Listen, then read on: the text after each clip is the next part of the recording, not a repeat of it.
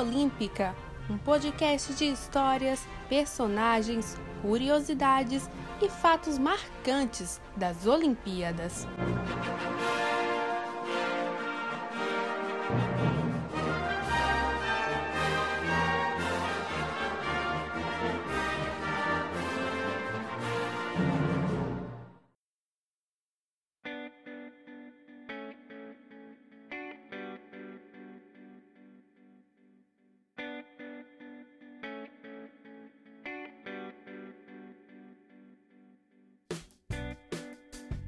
Memória Olímpica no ar! Muito bom dia, boa tarde, boa noite ou boa madrugada, por que não, para você que nos ouve pela internet, no ar o 18º episódio do Memória Olímpica, o seu podcast de histórias, personagens, curiosidades, fatos marcantes dos Jogos Olímpicos. Na semana passada aí, depois do especial dos 20 anos da Olimpíada de Sydney, voltamos a fazer episódios convencionais, como já vínhamos fazendo sempre, e seguimos nessa pegada nessa semana. Voltamos depois de um bom tempo, já nem lembro mais qual foi a última vez. Depois de um bom tempo, voltamos a ter um convidado no nosso podcast. Mas antes eu vou apresentar quem está comigo sempre, né? Eu, Eduardo Costa, estou aqui toda semana com ela, Roberta Souza.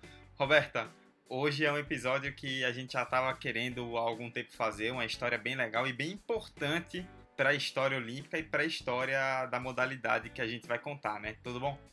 Tudo bom, Dudu? A gente volta para Atlanta 96, é, a gente gosta muito dessa Olimpíada, tem muitas histórias boas dessa Olimpíada, e a gente volta para falar de futebol feminino, que a gente tanto gosta e, e acompanha e valoriza, e que deve ser cada vez mais valorizado, sim. E é isso, estamos bem, hoje estamos muito bem acompanhadas também, e tá na hora de deixar o convidado se apresentar, né, Dudu? Só antes de passar a bola para ele, fui catar aqui. O último episódio com o convidado foi com a Agatha, o número 14, onde a gente contou a história da medalha de prata de Agatha e Bárbara no Rio de Janeiro, no vôlei de praia, com a própria Agatha aqui. Ouçam, porque esse episódio é indicação eterna. Bom, hoje nós vamos falar da medalha de ouro dos Estados Unidos no futebol feminino em Atlanta 96, como Roberta já adiantou. Foi a estreia olímpica do futebol feminino, né? Ele começou para valer naquela Olimpíada.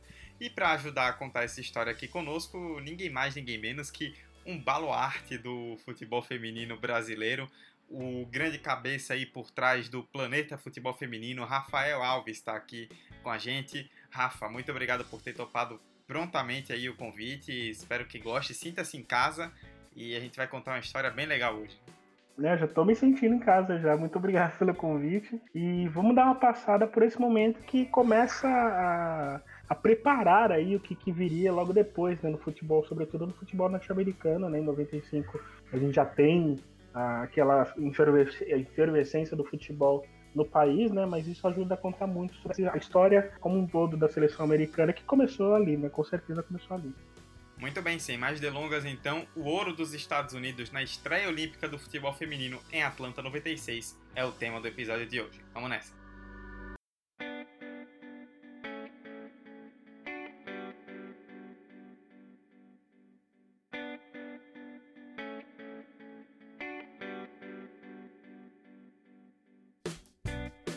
Como você já cansou de ouvir, né, foi a primeira Olimpíada da história do futebol feminino, então é importante fazer uma introdução a respeito do, da modalidade e da sua inserção olímpica. É diferente do futebol masculino, que esteve presente em quase todas as edições da era moderna da Olimpíada, exceto em duas, ela, em duas delas, 1896 e 1932, as mulheres precisaram batalhar bastante para ter esse espaço, né? Para se ter uma noção, apenas na década de 70 nós vimos pela primeira vez um país reconhecer as suas atletas como profissionais e por meio período, que foi a Itália. Nesse mesmo tempo, muitos países suspenderam a proibição do futebol feminino, levando à criação de novos times na Europa e na América do Norte. Pois é, em muitos lugares durante um bom tempo o futebol feminino foi proibido, o Brasil se inclui nisso. Em 1991 veio a primeira edição da Copa do Mundo na China. Você vê a primeira edição dos homens em 1930 e das mulheres em 1991. A seleção dos Estados Unidos, que havia sido criada seis anos antes, venceu o torneio numa final contra a Noruega.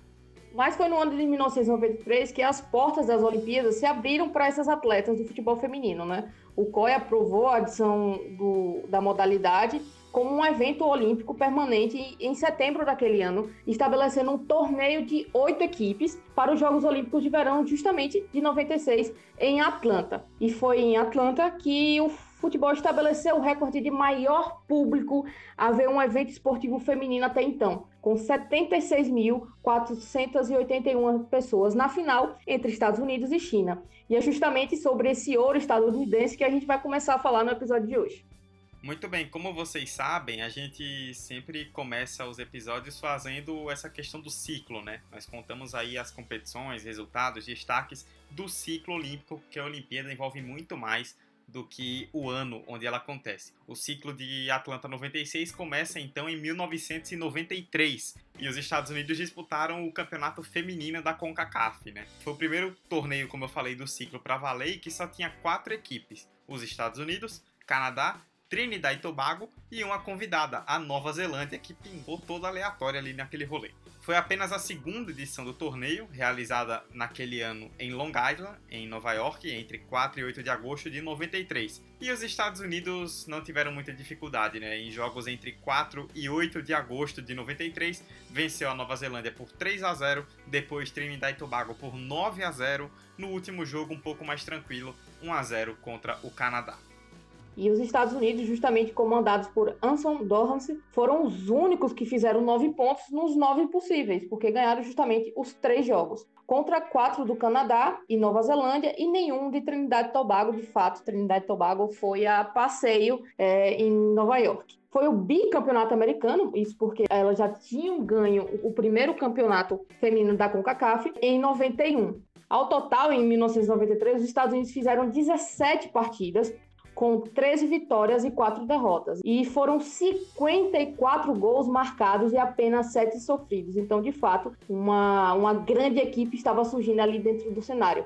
A artilheira, um nome extremamente conhecido pelos amantes do futebol feminino, Mia Hamm, marcou 10 gols e Christine Lilly foi eleita a melhor jogadora do ano da seleção norte-americana.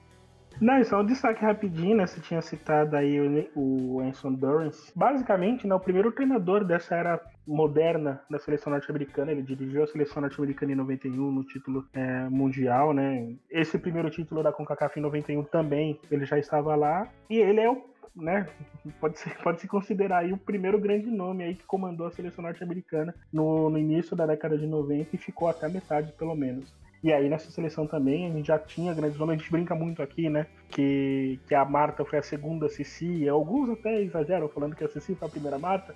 Lá também tivemos as primeiras potências, né? as primeiras atletas com potência, como a Akers, a própria Fawcett também, que, se não me engano, fez até o gol da, da, da final desse torneio com Kakaf, Christian Lilly e por aí vai. Tem vários nomes aí Christian não, Cristine, perdão. Cristine Lilly também, um dos grandes nomes aí que né, já montava esse grande esquadrão que era a seleção norte-americana. Muito bem, essa foi a única grande competição ali de 93. Virando a chave, nós vamos para 94 e aí acontece uma mudança importante, né? Antes do primeiro torneio do ano, a seleção trocou de treinador. O Anson Dorrance, que a gente citou aqui, que o Rafa falou muito bem agora, saiu e entrou o Tony de Sico. O Tony já havia sido treinador de goleiras da seleção em 1991 e recebeu a incumbência de liderar a equipe dessa vez. Vamos então para os torneios de 94, né? Foram dois. O primeiro deles a Copa Algarve, a primeira edição da competição que aconteceu no Algarve, em Portugal, entre os dias 16 e 20 de março com seis times. Eram seis times divididos em dois grupos de três. Os primeiros lugares iam direto para a final e os segundos lugares para a disputa do terceiro lugar. Os Estados Unidos ficaram no grupo A com Suécia e com as donas da casa, Portugal, e foram tranquilas, né? 5 a 0 em Portugal na estreia, depois 1 a 0 na Suécia, duas vitórias em dois jogos, primeiro lugar do grupo, vaga na final. Do outro lado, a Noruega também havia vencido seus dois jogos e foi fazer a final com os Estados Unidos. Um jogo que contou com 1.152 pessoas assistindo na cidade de Faro e a seleção norueguesa foi superior, garantiu o título com gol de Arons aos 84 minutos, né, 39 do segundo tempo, devolvendo a derrota que sofreu na final da Copa do Mundo de 91, quando perdeu para os Estados Unidos por 2 a 1, que foi a primeira Copa do Mundo da história que a gente citou. A Noruega conquistou o título no Algarve. E a segunda competição de 1994 foi justamente mais um campeonato da CONCACAF, que esse torneio, diferente do outro, ele dava duas vagas à Copa do Mundo, que iria acontecer justamente em 1995 na Suécia, e seria a segunda edição do torneio. O, a, o campeonato da CONCACAF aconteceu entre os dias 13 e 21 de agosto e contou com a participação de cinco seleções na cidade de Montreal, no Canadá. Além dos Estados Unidos, tivemos Canadá, México, Trinidad e Tobago aparecendo aí de novo e Jamaica. O título ficava justamente com o primeiro lugar entre os cinco. Então era um grupo com todo mundo e quem ficasse em primeiro lugar recebia a medalha. No dia 13, os Estados Unidos encarou o México, aplicou uma goleada de 9 a 0. No dia 17, foi 11 a 1 para os Estados Unidos. Dia 19, 10 a 0 na Jamaica. E no dia 21 de agosto, foi 6 a 0 no Canadá. Impressionantes 36 gols feitos e apenas um sofrido. Claramente, quatro vitórias em quatro jogos. É óbvio que os Estados Unidos ficou com o primeiro lugar do grupo e foram as campeãs do torneio, garantindo aí essa vaga para a Copa do Mundo de 95. Ao total, em 94, os Estados Unidos fizeram 13 partidas, com 12 vitórias e apenas uma derrota. Foram 59 gols e apenas 6 sofridos. A artilheira do time foi Michelle Akers, com 11 gols, seguido por Mia Hamm, eleita a melhor jogadora do ano. Mia Hamm novamente aparecendo aqui como uma grande jogadora daquela época. A gente vai ouvir agora, antes de entrar em 1995, um comercial feito pela Nike, à época, divulgando a seleção dos Estados Unidos e a Copa do Mundo. 95 era o ano da segunda Copa do Mundo da história, como a Roberta citou, com as estadunidenses conseguindo a vaga, e a Nike fez um pequeno teaser ali para dar uma divulgada. We are flesh and we are blood, and we are bound together, for better or worse, in sickness and in health, through thick and through thin, in good times and in bad, until death or the World Championship title do us part. Yeah! We are flesh and we are blood, and we are bound together, for better or worse, in sickness and in health, through thick and through thin, in good times and in bad, until death or the World Championship title do us part. Tudo isso era hype para a segunda edição da história da Copa do Mundo, né? Depois da China em 91, foi a vez da Suécia em 95, entre 5 e 18 de junho. A Suécia então se tornou o primeiro país a receber edições de Copa masculina e feminina. A Copa de 58, o primeiro título masculino do Brasil em 58 foi na Suécia. Eram 12 seleções em três grupos de quatro equipes cada, indo até um mata-mata com quartas de final, semifinal e final. A novidade, que é algo interessante de, de se destacar, é que, diferente da primeira edição, os jogos tinham 90 minutos, como é no masculino. Né? Em 91, na primeira edição da Copa do Mundo, os jogos tinham 80 minutos, 10 a menos do que o convencional que a gente está acostumado. Passou a ter para valer 90 minutos a partir daquela Copa do Mundo em 95. Para completar, o torneio ainda dava vaga para os Jogos Olímpicos de 96, que a gente vai tocar mais na frente. E era uma loucura, né? A verdadeira farra do boi de vaga. As oito seleções nas quartas de final da Copa do Mundo garantiam vaga, ou seja, bastava chegar nas quartas de final. Tinham 12 seleções e das 12, 8 garantiam vaga na Olimpíada. Virou feira, quase todo mundo se classificou. Mas vamos lá para o torneio, Roberta. Vamos lá para o torneio, que apesar do pessoal estar tá distribuindo vaga aí, o negócio foi muito bom. Nessa primeira fase, os Estados Unidos caiu no grupo C com China, Dinamarca e Austrália, um grupo bem interessante, se vocês pararem para perceber.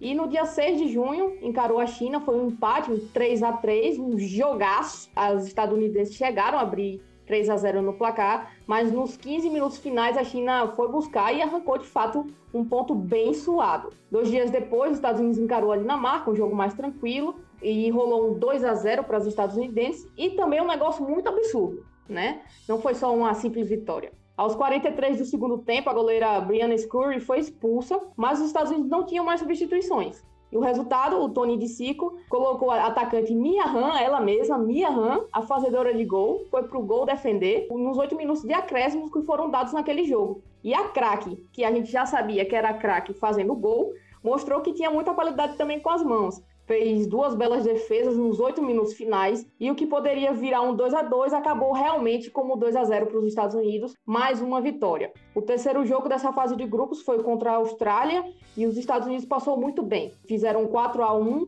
terminaram em primeiro lugar do grupo com nove pontos, a China com sete e a Dinamarca com três também passaram. A Austrália foi a única azarada aí que ficou no caminho e sem sua vaga na Olimpíada. Nas quartas de finais, 13 de junho, contra o Japão, e foi um baile. 4 a 0 para os Estados Unidos. O Japão, longe do estágio, do estágio de hoje no futebol feminino, né, como a gente conhece, como uma potência, até tentou parar os estadunidenses, mas não conseguiu, com gols de Christine Lilly, um de Tiffany Milbert e um de Tisha Venturini. As campeões aplicaram, de fato, um sonoro 4 a 0 e se classificaram para a semifinal no dia 15 de junho, então, a semifinal contra a Noruega, né? A parada não era nada fácil eram possivelmente ali as duas grandes seleções do futebol feminino mundial. As norueguesas, como nós já citamos, foram vice-campeãs mundiais em 91, perdendo para os Estados Unidos, campeãs europeias em 93 e a gente citou, né, ali em 94 que quando elas se enfrentaram na Copa Algarve, a Noruega venceu a final. Então era realmente o grande jogo.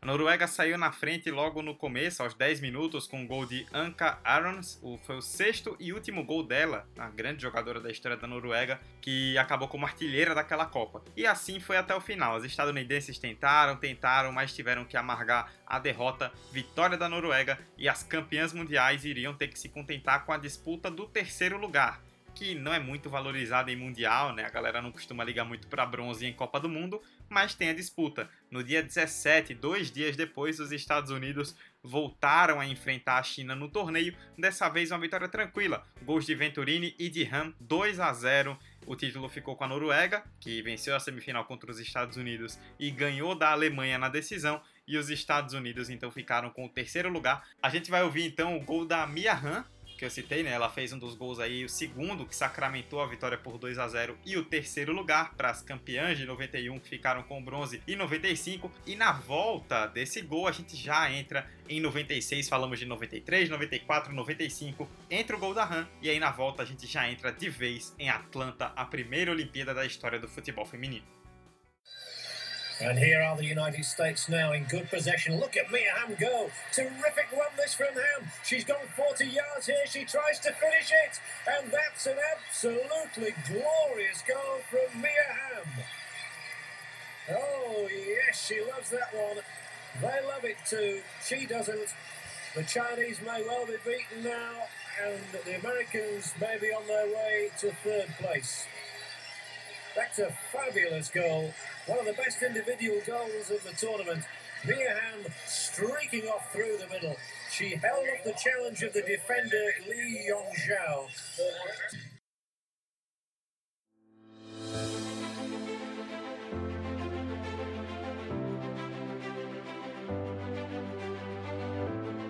Olimpíada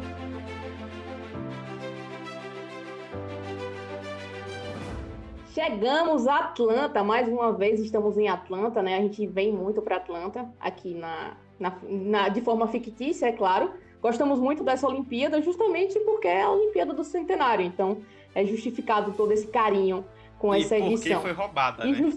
Porque assim. É verdade. Não era, era para ser em Atenas com todo respeito à Atlanta. Era para ser em Atenas. Mais uma vez, nosso companheiro de podcast, Emerson Esteves, vai ouvir esse episódio e vai reclamar com a gente. Mas tá tudo bem.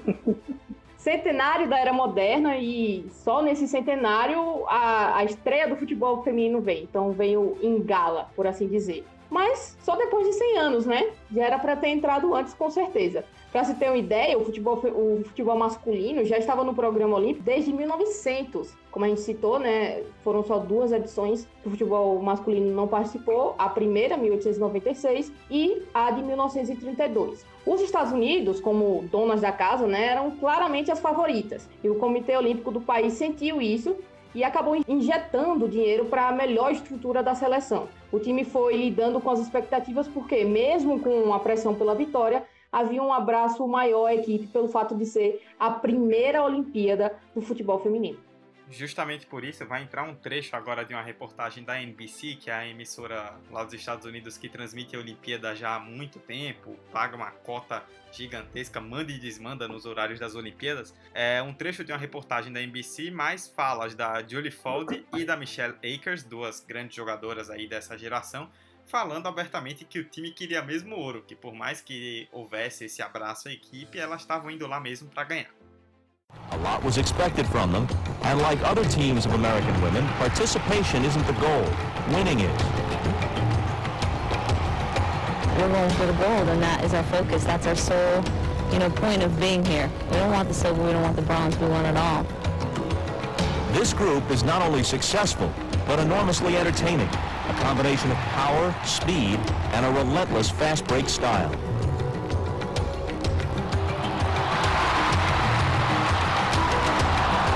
What makes our team and our game so exciting for the fans. Por outro lado, a mídia ainda parecia que estava se acostumando com o fato, né? Para se ter uma ideia, nenhum jogo da seleção dos Estados Unidos foi transmitido ao vivo pela NBC, pela emissora do país que a gente já citou. O fato acabou incomodando muitas jogadoras e membros da comissão também que acreditavam que as boas performances e a visibilidade que era prevista acabavam sendo escondidas com essa decisão. Em compensação, nos estádios a coisa foi diferente. A Atlanta viu grandes públicos assistirem à seleção feminina e a expectativa estava lá no teto, né, lá em cima. Oito seleções participaram do torneio. Os Estados Unidos entraram, obviamente, como anfitriãs, além então das mais sete bem colocadas no ranking da FIFA.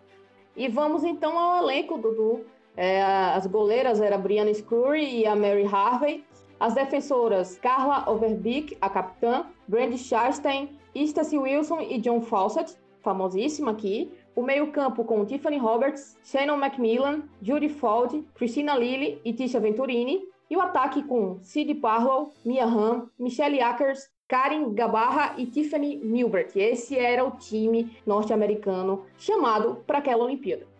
Bom, nessa, nessa seleção já tinha aí grandes nomes da história, né? Obviamente, gente já citado a Mia Hamm, Michelle Akers também, que foi um dos grandes nomes já na, é, também né, na Copa de, de 95, o Cindy Perlow, que é atual é, presidente da Soccer, já foi treinadora também, treinou o Portland, treinou o North Carolina, não esse North Carolina que a gente conhece, né? A primeira franquia do início da, da década. A Scurry também, né? Que teve o caso você contou agora da Scurry ter sido expulsa em um jogo e, e ter dado lugar para minha que até nisso ela foi bem também. Uh, enfim, cheio de nome: Tisha Venturini, Tiffany Roberts, Julie Fald, Julie Fald eu tive o prazer de conhecê-la, tanto ela quanto a Brent Chastain. Eu tive o prazer de conhecê-las pessoalmente quando elas estiveram no Brasil em um evento, né? E a gente pôde conversar sobre tudo sobre a Copa. A, a, Copa de 99, as Olimpíadas de 2000, perdão, de 2004, né? Em que elas ainda, pelo menos a, a, a Chastain ainda jogava, enfim. Ou, ou, seja, já era o esquadrão dos Estados Unidos, não à toa conquistou o que se esperava anos depois. O Roberto, a gente tocou muito aí no nome da Mia Han desde o começo, o Rafa aí falou dela algumas vezes. Você sabe que antes do. Isso é uma coisa que eu não te contei ainda, né? Antes desse episódio eu tava dando uma zapiada aí em grupos que eu tô de futebol feminino e pintou um tweet falando de alguém falando que a Alex Morgan já é maior que a Mia Han. Você gostaria de ter algum comentário sobre isso? Ah, eu, eu respirei fundo aqui, eu espero que o ódio não tenha pego com todo respeito a Alex Morgan, que é uma grande jogadora, que é claramente uma grande jogadora, mas nem, nem se compara, né? Nem se compara. Tem que comer muito feijão com farinha para chegar na minha RAM. É, só um parênteses aqui. É óbvio que a gente também não vai, né? Óbvio que a, que a Alex Morgan ela tem um significado no futebol norte-americano. Óbvio, sim, claro. Mas ainda, mas dentro do, ela, assim, ela não é uma unanimidade, unanimidade dentro dos Estados Unidos, né? E outra, ela já não é unanimidade dentro dessa geração. Né? Porque se você, for falar por significado, na minha modesta opinião, a Rap No ela tem um significado maior. Por tudo Sim. que ela. Sobretudo em 2019. Sim. Assim como a Carly Lloyd fez em 2015, que ela foi o grande nome daquela Copa.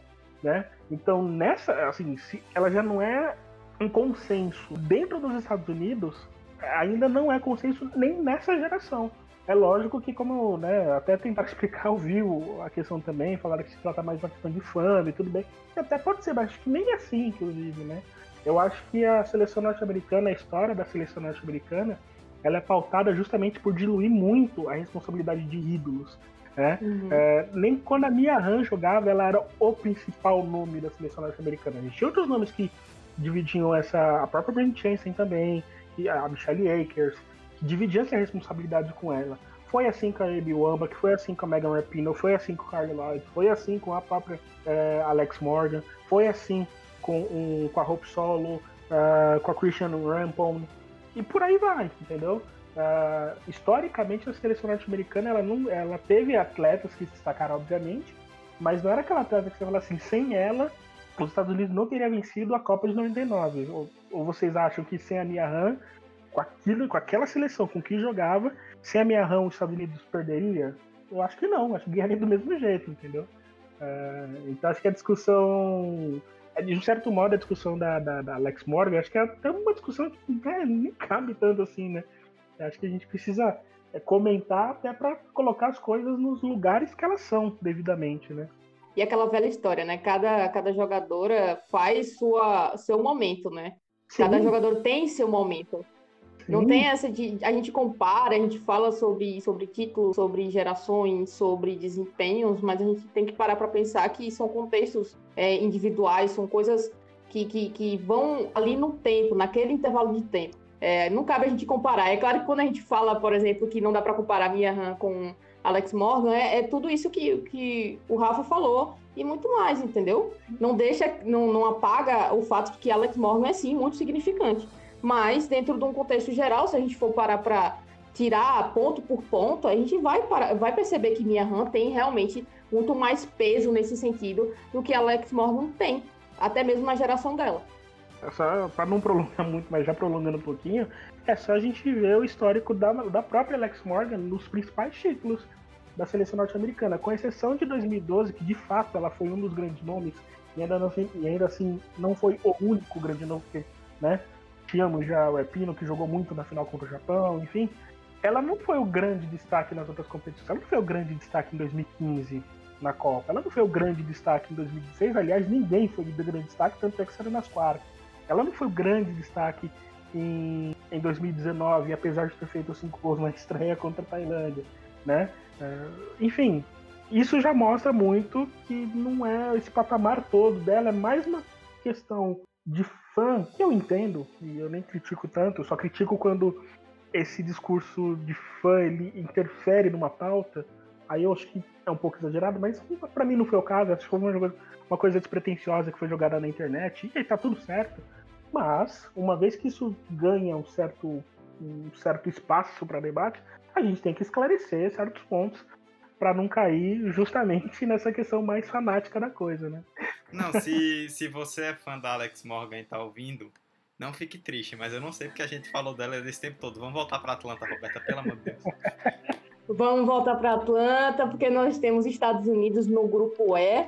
Sim, no grupo E. Foram dois grupos, o grupo E e o grupo F. Não sei por que não foi o grupo A e o grupo B.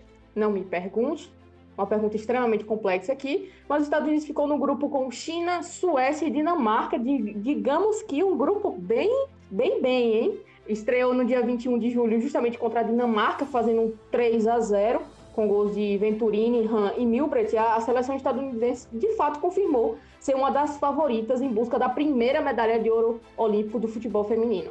Aquela partida, a Mia Han deixou claro para todo mundo é, ver que ela realmente era dominante dentro do campo e, como o Rafa bem citou, um dos grandes nomes daquela seleção.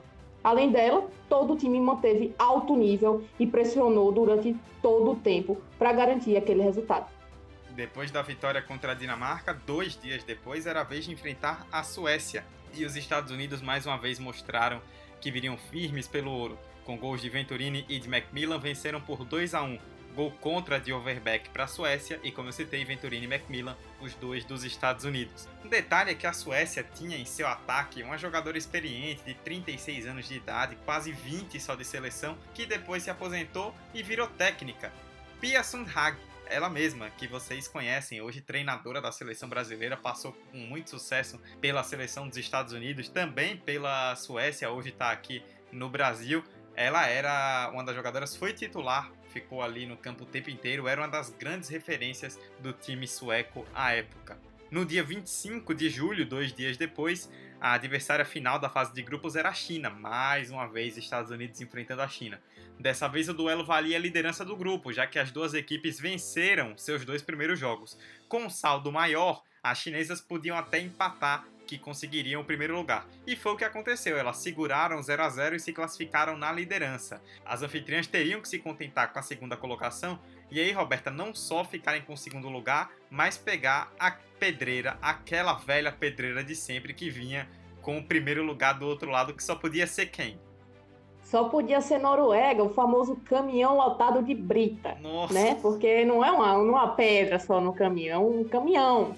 E a semifinal aconteceu justamente no dia 28 de julho. E mais uma vez, como o Dudu bem citou, mais uma vez esse encontro acontecendo, deixando ainda mais claro de que de fato se tratava de uma rivalidade aí em potencial e que poderia decidir essa vaga para a final olímpica. E realmente foi um jogo difícil. A Brand Chester precisou de atendimento médico e, e, logo em seguida acabaram tomando um gol de Medellín aos 18 minutos para abrir o placar para a Noruega. Em resposta a esse gol, a seleção estadunidense continuou pressionando, mantendo o ritmo forte, mas não conseguiu fazer nada durante esse primeiro tempo. Aos 74 minutos, teve uma treta quando as estadunidenses reclamaram com a arbitragem a respeito de uma suposta bola no cotovelo da norueguesa, mas nada foi marcado. Aí, uns minutinhos depois, a arbitragem, quase que para compensar, por assim dizer, marcou uma falta por causa de um toque da bola na mão, resultando assim num pênalti a favor dos Estados Unidos. A Akers marcou.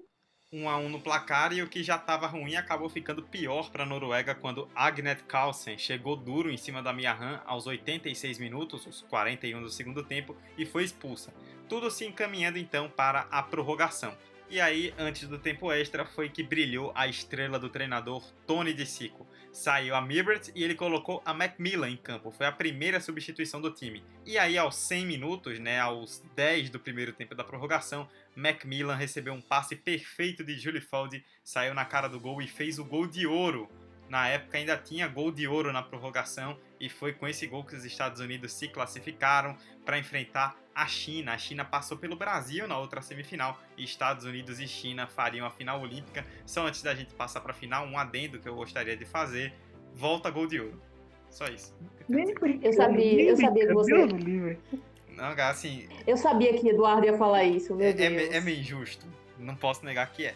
Mas, assim, 30 meio, minutos, de pro... meio. 30 minutos de prorrogação é um martírio, cara. Eu prefiro muito mais gol de ouro. Amigo, amigo, amigo, não. Você fala isso, mas se for um, se for um gol de ouro aí contra seu Arsenal da vida, entendeu? Contra o seu Grêmio da vida, você tá aí xingando. O, o Arsenal já entendeu? me, eu quero eu coerência nesse podcast. Eu, fracasso. eu quero coerência nesse podcast. Nossa, livre. Eu quero, eu quero, eu quero manter a minha, meu coração batendo ainda, gente. Vocês não bem com isso, não. Exatamente. Não, não tem como não. Embora hoje com o VAR, né, as coisas tenderiam a ser um pouco mais justas, mas ainda assim não, né? Gol de ouro não, pelo amor de Deus. E com o placar de 2 a 1 um nessa discussão, a gente vai para o final, né? A final que aconteceu no dia 1 de agosto, que também foi um 2 a 1 um, dessa vez para as norte-americanas aí, num jogo histórico, como eu comecei falando na introdução do, desse episódio, 76.481 pessoas presentes maior público registrado, mais uma vez, maior público registrado dentro da Olimpíada em competições femininas e dentro do futebol feminino estadunidense também, mesmo com todo o glamour que, que toda aquela Olimpíada tinha carregado para Atlanta, aquela final foi o que o glamour final foi a cereja do bolo para o marketing daquela competição. Apesar disso tudo, a NBC, a responsável pela transmissão dos jogos, não passou o jogo. Se você não estava no meio das 76 mil pessoas, você não viu ao vivo. Isso gerou indignação até mesmo de Hank Steinbrecher, o diretor executivo da Federação de Futebol dos Estados Unidos. Então, de fato, foi algo bem contraditório e que a gente volta e meia vai encontrar essas coisas contraditórias nas transmissões da NBC, não é nenhuma novidade.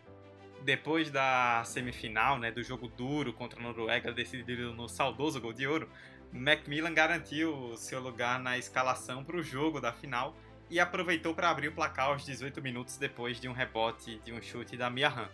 Depois do gol, os Estados Unidos meio que se fecharam ali para segurar o resultado, mas não conseguiram conter as investidas chinesas e logo já aos 32 minutos, Sun Wen empatou depois de uma boa jogada do ataque chinês. Com o empate, os Estados Unidos precisaram acordar. Aí veio o segundo tempo e a Mia Han chamou a responsa para tentar ali organizar o time, mas foi a Mibret quem virou o jogo aos 23 minutos do segundo tempo, 68 minutos de tempo total. Ela conseguiu, na verdade, não virar o jogo, né? Recolocar os Estados Unidos na frente, porque já tinham saído na frente, fizeram 2 a 1 e seguraram o placar até o final. Medalha de ouro para os Estados Unidos. É só um, só um detalhe, né? O público de 76 mil pessoas, né? Nesse jogo foi citado recentemente, né? Contra a China. E diga-se de passagem, que rivalidade, né? É, China, Estados Unidos, Noruega, na década de 90, né? Mas esse público na época realmente tinha sido, tinha sido registrado maior. Mas a gente lembra também que em 2012 a gente teve um Wembley, né? Wembley no jogo uh, Grã-Bretanha e Brasil, é, quase 89 mil pessoas, 90 mil pessoas. Eu não tenho os números da final, mas a deve ter superado também, porque na, na, época se falava muito, né, o fato do futebol feminino ter sido jogado no lendário estádio de Wembley.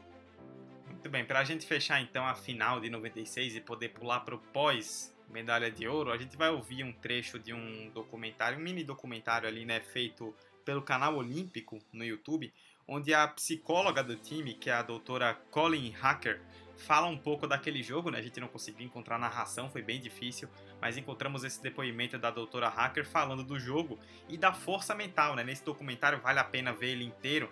Tem ela, a Hacker e a Mia Han falando um pouco de como esse apoio psicológico foi importante para aquele time se sentir realmente vencedor. Ela toca um pouco nesse assunto também falando da final contra a China, a final do ouro de 96. I had absolutely no doubt in my mind that this team was completely prepared and poised to grab that gold medal and to finish on top of the podium. I had no doubt in my mind.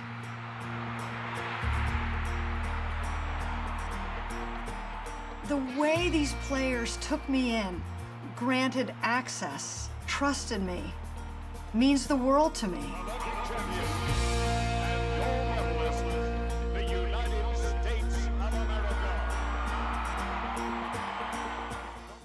E com esse ouro ficou ainda mais claro que aquela equipe dos Estados Unidos era de fato lendária, né? E essa explosão veio muito mais forte nos anos seguintes. Aquela seleção de 96 era de fato cheia de lendas. A Christine Lilly é a jogadora com mais partidas na história da equipe norte-americana, com 354, a Mia Han é a segunda maior artilheira com 158 gols e a maior assistente com 145. Entre as 10 jogadoras com mais partidas pelos Estados Unidos, além da Lily, que ficou em primeiro, e a Han, que está em quarto, estão a Julie Ford com o quinto lugar, a Joy Fawcett com o sétimo lugar e a Tiffany Milbrat com o nono lugar. Então, realmente, era uma equipe cheia de astros. O Ouro em 96, de fato, iniciou uma verdadeira revolução no futebol feminino dos Estados Unidos. O Rafa até comentou sobre isso no início do episódio. Público e mídia passaram a prestar mais atenção na grande seleção que havia de fato ali, e com o investimento correto, o resultado passou a ser sentido. Mais à frente veio outro fato marcante: em 99, a Copa do Mundo foi realizada nos Estados Unidos e as anfitriãs foram as campeãs batendo a China nos pênaltis. Mais uma vez a China aí no caminho, ficando com o vice. A final foi vista por um público de 90.185 pessoas em Pasadena, a maior da história em um jogo do futebol feminino. Então, de fato, a história foi feita. Estádio que o Brasil foi, foi tetra, né? É verdade, né? Foi no, foi no Rose Bowl, né? No Isso, estádio que o Brasil foi tetra. É, tem, um, tem uma mística naquele lugar que Copa do Mundo ali só se decide nos pênaltis, né?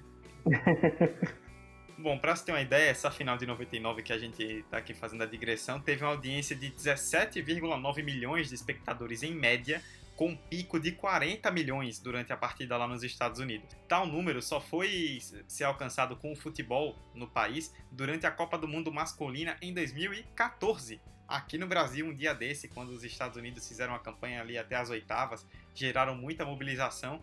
Foram 15 anos aí com esse número imbatível. E dali em diante a seleção disparou em conquistas. Os Estados Unidos têm hoje quatro títulos mundiais e são as atuais bicampeãs, inclusive, quatro ouros olímpicos, oito títulos da CONCACAF, dez Copas Algarve, entre várias outras conquistas de torneios amistosos. Nas Olimpíadas, que foi o foco do nosso episódio, né, como sempre, apenas uma vez elas não apareceram na final. Foi em 2016, a última Olimpíada aqui no Rio, quando perderam nas quartas de final para a Suécia. O Rafa, para a gente fechar então, da, aquela, a gente já tocou né, lá na questão do elenco, você falou bem da geração, foi uma geração que realmente serviu como base, né? Esses Estados Unidos hoje eles têm uma cultura do futebol feminino e o elenco que a gente fala que é capaz sempre de se renovar e de trazer várias grandes jogadoras ao mesmo tempo, muito se deve àquela geração de 96 que depois foi ganhar título em 99 que abriu portas de visibilidade, de mídia, de estrutura que até hoje estão escancaradas nos Estados Unidos. Né? Sim, sim, até engraçado, né? E é engraçado em termos porque isso de fato explica o que é o sucesso do futebol norte-americano, né? Antes do boom de 99, até tudo que aconteceu em 96, já se havia uma cultura da mulher jogar futebol desde criança. Até porque também, né, e aí também entra o machismo de novo, né, muitas meninas que queriam jogar futebol americano eram orientadas, vamos dizer assim, a jogar o soccer. E aí já se tinha uma cultura de meninas jogando soccer. Esse, é, o que aconteceu em, em 96, e aí passa 97, 98, 99, que aí de fato a explosão de tudo que a gente entende hoje, né, de um trabalho estruturado que já é feito nos Estados Unidos, passa por essas mulheres aí que você citou, porque eram muitas mulheres talentosas. Não era uma equipe, é, é óbvio, né? Acho que as equipes campeãs elas sempre têm é, um conjunto campeão. Mas a gente vem no masculino, né? Direto, sempre tem alguém que se destaca mais, sempre tem alguém que tem, sei lá, tem o seu CR7, tem o seu Messi, tem o seu Ronaldo, tem o seu Rivaldo, enfim. É, e na seleção feminina a gente tinha uma responsabilidade bastante diluída é, de talento, de, de liderança, né? não tinha só uma líder em campo, por exemplo, elas tinham a consciência disso e elas tinham consciência de que elas significavam e elas já tinham um senso de luta porque ela sabia o que, que ela tinha, o que elas tinham na, na, nas mãos com, com, todo aquele processo de, de, de, ser competitivo em, todos, em todas as competições, traria frutos assim, fantásticos. Hoje, né, 20 anos depois, a gente tem aí um, um país que tem mais de 20 milhões de meninas e mulheres que jogam futebol e a gente vê essa potência ganhando. Até quando não desempenha o, melhor, o, seu melhor futebol, que foi o caso de 2015, por exemplo, que vamos combinar, né? Os Estados Unidos começou a jogar bem para valer mesmo, foi nas quartas de final contra a França, que até então não tinha convencido. Até quando não foi me o melhor Estados Unidos, ainda foi campeão. E 2019 passa por isso também, só que aí 2019 é, entra mais a questão da experiência dos, atletas, um time que era muito mais fechado, ainda que bastante discutível antes, né, na, no, no pré-copa. É, então, tudo isso que a gente conversou, tudo, tudo isso que você falou até na, na introdução que você fez dessa minha fala, explica como que a, a, a, cultura do futebol feminino e o que essas mulheres representam, né, essa geração, tinha um senso coletivo de que aquilo que elas estavam fazendo poderia dar frutos maiores, como de fato deu. Muito bem. É, Roberta, é, a história. Eu quero terminar com. O amigo, eu, eu, quero, eu quero terminar com uma pergunta para o Rafael. É uma pergunta. Uma pergunta que, que eu quero a opinião dele, que já que a gente trouxe aqui outras polêmicas, a gente vai trazer essa também. Vamos. Rafael, Rafael, qual a sua expectativa para a seleção brasileira nas Olimpíadas de 2021? Você acha que dá para encarar um Estados Unidos da vida, uma Holanda da vida, uma França da vida que vem é, as duas últimas e vem crescendo bastante dentro do cenário de futebol feminino. Você acha que, que dá para a gente beliscar uma medalha aí? Eu acho que dá para encarar sim. Tá? Eu acho que o Brasil ele tem um crescimento, só que a gente tem que pensar a longo prazo. Eu, eu honestamente eu estou seduzido a falar que a gente já possa ter algum resultado no ano que vem. Mas. Dá vontade. Ah, é, dá vontade, né? Até mas a gente já sabe que tem outros trabalhos que estão sendo muito estruturados. E sim, a gente está falando desses que já são de definitivamente estruturados, já são consolidados, como é o caso da França, como é o caso dos Estados Unidos, como é o caso da Alemanha, uh, como é o caso da Holanda agora também, né, que surge, é, Japão e Austrália, enfim, né, só que eu já falei cinco seleções e numa Olimpíada tem 12, né? Você já tem aí uma dificuldade numérica mesmo de ter que bater com essas equipes que já estão fazendo um trabalho a longo prazo. Então, assim, acredito que o Brasil vai chegar assim no patamar dessas seleções, mas acho que vai demorar um pouco ainda. Talvez essas Olimpíadas mostrem a real dimensão. Uma coisa que o Brasil tinha muito era ser eliminado com futebol apático. O que pode acontecer é o Brasil ser eliminado, e de certa forma aconteceu em 2019, ainda que se discuta toda a atuação da seleção, e é discutível sim. Eu não acho que o Brasil caiu tão de pé assim como o pessoal fala. Eu acho que o Brasil demonstrou problemas é, claros ali de, de criação na jogada, é, físicos inclusive, né? Não foi um vexame longe disso, até porque a gente enfrentou uma França, mas também não foi, né, esse heroísmo todo que de outro lado a gente tinha uma seleção muito mais qualificada, que era a favorita, não era à toa, e o Brasil é, deu mais dificuldades pela seleção francesa por toda a questão que envolvia aquele jogo do que necessariamente ter jogado melhor que a seleção francesa, embora tivesse tido algumas chances. Mas enfim, é, e a gente está falando dessas seleções que já tem um trabalho consolidado. O Brasil ele vai ser competitivo, isso eu posso ter certeza. Se fosse para apostar hoje, vai ser uma seleção que vai ser competitiva sim. E aí, aquilo que eu falei no início, né? Às vezes eu acho muito difícil se o Brasil for eliminado, for eliminado por uma apatia. Eu acho mais fácil o Brasil ser eliminado jogando de igual para igual, tentando todas as chances possíveis, e no final, enfim, não dá, como já aconteceu outras vezes. Mas só nas Olimpíadas, porque eu acho que o Brasil vai ter, com a Pia, vai ter um processo muito interessante que a gente já está vendo sendo estabelecido. E aí, falando de base, falando de estrutura e tudo mais, que a gente possa ver, por exemplo, na Copa. Tem alguma esperança maior de uma seleção é, voltar a disputar umas quartas de final, voltar a disputar umas semifinais, por exemplo, que eu acho que, para mim, na minha opinião, por todo o contexto que se, que se fala do futebol feminino, eu acho que já, já é algo animador, novamente, pensando a longo prazo. Satisfeita, Roberta, com, sua, com essa resposta? Não, com certeza, com certeza. Eu tinha que, que perguntar isso para o especialista. A digressão já indica que o tema do episódio se esgotou, né? Contamos a, a história que queríamos contar do ouro dos Estados Unidos em Atlanta 96. E Roberta, para a gente encerrar, o terceiro episódio do Memória Olímpica, lá em maio, foi falando das medalhas de prata do Brasil em 2004 e 2008. Inclusive ouçam, porque é muito bom. Dói. Dói. E a gente terminou o episódio falando muito. A gente passou, na verdade, boa parte do episódio falando muito da questão da falta de apoio, né? De como em 2004 elas eram o único time brasileiro do futebol na Olimpíada e a presidência da CBF não foi lá acompanhar. Como em 2008, dividindo espaço com o Ronaldinho e com o futebol masculino, elas receberam muito menos atenção do que deveriam em Pequim. E como não foi feito muito um trabalho de base, né? Foi meio que um achado ali que foi aquele time todo incrível cair no mesmo lugar por outro lado, a gente conta uma história que, nesse sentido, né, a história de hoje, é de sucesso, né, de um país que viu uma grande geração aparecer, que começou a investir de verdade, que já vinha, na verdade, investindo de certa forma antes disso, e que hoje colhe os frutos sendo a principal seleção do mundo. É, essa, todo esse desenvolvimento dos Estados Unidos fica como exemplo. Né? Com certeza, Dudu. Quando a gente fala que é a principal seleção do mundo, é porque realmente é. Dentro do cenário, até mesmo que a gente meio que viu a, a fuga das jogadoras da, da seleção feminina dos Estados Unidos para jogar na Europa é, nessa temporada e talvez irando mais competitivo do que o próprio campeonato local, mas ainda assim, os Estados Unidos têm uma força no futebol que é difícil de comparar, é difícil de chegar. Até mesmo como, como o Rafa falou, a gente falou da, da Alemanha, falou da França, a Holanda surgindo aí, o Japão, a Suécia, mas ainda assim, parece que, que faltam uns degrauzinhos para você alcançar a seleção norte-americana, sabe? Até dentro de um cenário que não parece ser tão favorável assim. Como o título de 2019, que aí foi, foi, bem, foi bem difícil, eu acredito que aquela disputa da final foi extremamente interessante, mas os Estados Unidos sempre aparece como, como favorita. E para mim vai continuar sempre aparecendo como favorita, enquanto manter esse padrão de, de qualidade, esse padrão,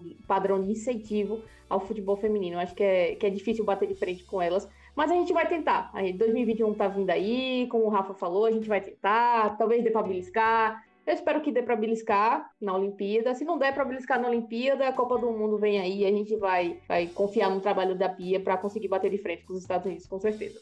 Bom, então, dentro disso tudo, contamos a história de hoje, né, do ouro dos Estados Unidos no futebol feminino em Atlanta 96, o primeiro ouro, do, a primeira Olimpíada, né, na verdade, da história do futebol feminino, que foi criando aí uma grande jornada e que tem tudo para ser cada vez maior dentro das Olimpíadas a cada edição. É o que a gente está vendo também com a Copa do Mundo, a tendência é só a gente crescer. Roberta, muito bom poder contar essa história com um grande convidado como o Rafa. É, é bom a gente trazer essas pessoas assim que mostram que, que mostra que a gente está contando isso bem de alguma forma, né? E é, é legal a gente deixar esse registro histórico para que as pessoas possam entender o que aconteceu e acompanhar melhor a, a história dos jogos e como as coisas se desenham, né, com o passar do tempo. Exatamente, eu queria deixar aqui o agradecimento Ah, Rafael, muito obrigada. É sempre muito bom ter o convidado. E quando a gente tem um convidado tão, tão disposto e tão, tão sábio, né, dentro do que a gente vai falar, é, fica ainda melhor manter o debate e, e passar essas informações para você que está ouvindo. Então, muito obrigada, Rafa. Eu deixa aí seu, seu tchau, tchau para o pessoal. É, divulga aí o que você faz dentro da internet, fora da internet. E é isso. Terminamos o episódio de hoje. Ficamos com o Rafa aí se despedindo de vocês. Então é isso, galera. Obrigado pelo convite de coração. Prazer enorme falar. É, podem me chamar sempre que quiserem, tá? E para esses debates calorosos também, podem me chamar. E estamos lá, né? Estamos no Twitter, estamos no Twitter principal do Planeta Futebol Feminino, PFF Oficial no Twitter, Planeta Futebol Feminino no Instagram no Facebook, e no meu pessoal que é Rafael Alves, ou RFL Alves, você vai achar lá pra gente debater também, falar será que a Morgan vai dar certo no Tottenham? Eu acho atualmente que ela é maior que o Tottenham. Sejamos justos, apesar de tudo que eu falei da sejamos justos, ela é maior que o, que o time feminino do Tottenham, isso não resta dúvida. Mas enfim, quem quiser debater sobre isso, me chama lá no Twitter, vai ser um barato a gente mapear. E mais uma vez, de coração, agradeço o convite pra gente fechar de vez, né, nós sempre deixamos aí um áudio no final, um outro vídeo do canal Olímpico falando um pouco de alguma, alguns momentos da Olimpíada de 96, toca no futebol feminino, e um pouco nessa questão de como aquele time, como aquela conquista realmente foram uma faísca que iniciaram depois a grande explosão do, da modalidade nos Estados Unidos, que hoje são a melhor seleção do mundo. É isto, a gente volta na próxima semana. Siga a gente nas redes sociais, né? Quase esquecendo, arroba Olímpica Memória. Memória Olímpica ao contrário, arroba Olímpica Memória no Instagram e no Twitter. Voltamos na próxima semana. Sitius, Altius, Fortius. Até semana que vem. Tchau. Perhaps one of the greatest success stories is women's soccer. In 1996, women's soccer made its debut at the Olympic Games, and the USA lit up the competition on home soil. The 1996 team took on China in the final, and after a tense game, the USA scored the winning goal in the dying minutes. The Olympic Games provided a platform for the United States women's soccer team, of which had never been seen before.